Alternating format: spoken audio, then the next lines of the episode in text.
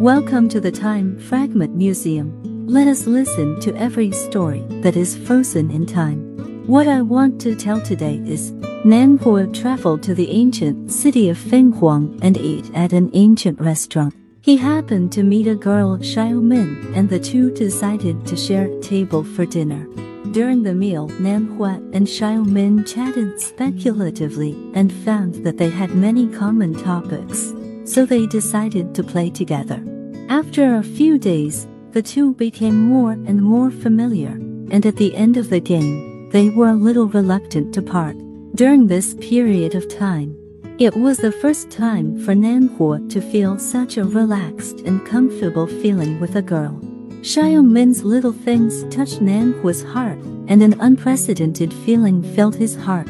Gradually, Nanhua found himself falling in love and Xiaomin also has a good impression of Nan Hua, a gentle and well-spoken boy and the trust and attraction between the two becomes stronger and stronger. Half a month later, the two needed to say goodbye. Before parting, Nan Hua mustered up the courage to confess to Xiaomin. His words were full of missing and reluctance for her. Xiaomin also blushed and admitted her feelings for Nan Hua. The two embraced together and finally reluctantly encouraged each other to take good care of themselves. Back in Beijing, Nan Hua found himself missing Xiao Min more and more.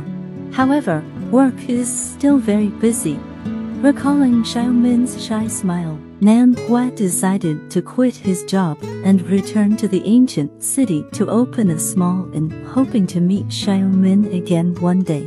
A few months later, Nan Hua was busy taking care of the inn when he suddenly heard a familiar voice calling him. Turning around, I saw Xiao Min standing at the door of the inn with tears in his eyes. You said you would wait for me, here I come. Nan Hua immediately stepped forward and hugged Xiao Min into his arms. They looked at each other and smiled, finally waiting for each other.